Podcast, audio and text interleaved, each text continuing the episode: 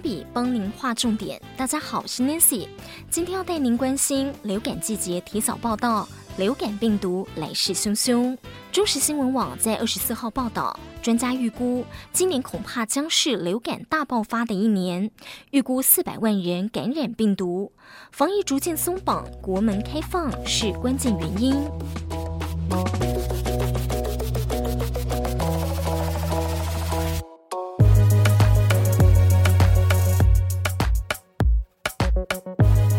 据疾管署监测系统显示，九月第二周已经出现了五十起流感病例，较以往的十一月流感季提前了两个月。甚至在十月十号出现首例重症死亡案例，死者是一名住在长照机构的九十多岁妇人，确诊感染 H3N2 流感病毒，属于 A 型流感的一种。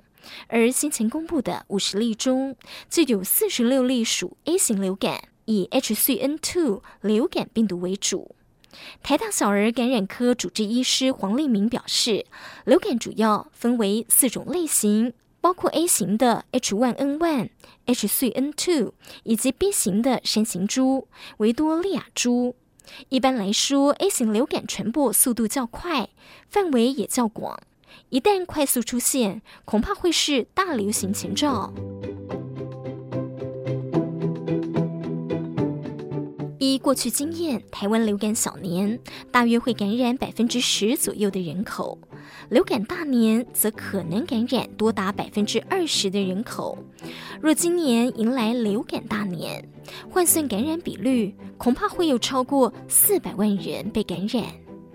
黄立明说，今年台湾不利因素有四项，首先是病毒提早报道了，再来是流行病毒株为 H3N2。还有国门开放以及防疫疲乏，而其中国门开放是最大不利因素，因为流感潜伏期短，通常边境封锁七天后病毒就进不来。但现在国门已开放，H3N2 致病力强，变异率高，重症率恐怕是 H1N1 B 型流感的一点五倍至两倍。流感病毒将如何大流行？或许可以先参考其他国家的例子，澳洲、南非、智利这些南半球国家，在防疫松绑后，迎来睽违三年的流感大流行。以澳洲为例，这波已经累积二十一万人确诊流感，人数超过过去五年的平均值。澳洲医学专家分析发现，今年澳洲流感来的时间比较早之外，疫情上升很快速，流行幅度高，病人数较多，推测同样情况也会发生在亚洲。目前，台湾、新加坡、韩国的流感疫情持续加温中，而且都是以 H3N2 为主。国泰医院小儿科主任沈仲明表示。接种疫苗是预防流感最有效的方法。今年公费流感疫苗已经开打了，第一阶段对象包括六十五岁以上的长者、学龄前幼儿以及高风险慢性病人及孕妇等流感高风险群。截至十月十三号，接种数约一百八十四万剂，较去年同期一百二十一万剂为高。显见民众也已提高警觉，及早做好准备。沈仲敏说：“今年流感疫苗，无论是自费或者公费，都属于自家疫苗，保护力更好。不过，许多民众对于流感疫苗的施打还有迷思，比方感冒了就不能打吗？流感疫苗不能跟其他疫苗一起施打吗？打完流感疫苗就不会感冒了吗？”关键评论网报道，针对常见的五大迷思，一一的解惑。首先，迷思一：流感与感冒症状相似，若施打疫苗就可以避免感冒了吗？一般感冒的致命源其实来自数百种不同的病毒与细菌，而流感的致病源则是流感病毒，两者不尽相同。再来，迷思二：去年打过流感疫苗，今年就不需要打了吗？由于流感病毒极容易产生变异，每年流行的病毒株也会稍有不同。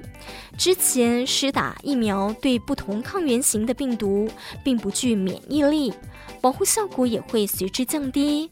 因此建议每年都必须接种一次。再来，迷思三，很少生病就可以不用接种流感疫苗了吗？所有人都可能罹患流感，只有患病风险高低的差异。所以，对抗流感最佳的方法之一呢，就是每年要施打一剂流感疫苗。老年人、幼儿以及慢性病患等流感高危险族群，罹病之后容易引发并发症，出现肺炎、脑炎等严重的症状，甚至导致死亡。所以，像这一类的高风险族群，就更要特别注意了。迷思四：感冒就不能打流感疫苗了吗？由于流感疫苗中的病毒是没有活性的病毒，因此即便是感冒、腹泻、过敏等轻微疾病都不会影响接种疫苗。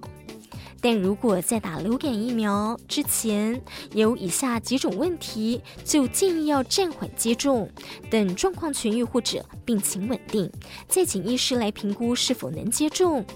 包括发烧、本身有严重疾病，例如癌症、免疫力缺损。或者长期服用抑制免疫力的药物，对疫苗成分过敏，或曾对流感疫苗产生严重的副作用者。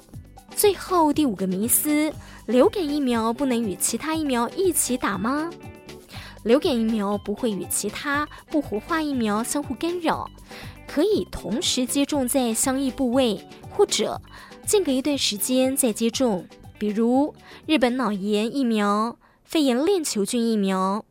另外，卫福部建议，流感疫苗与 COVID-19 疫苗接种要间隔七天以上。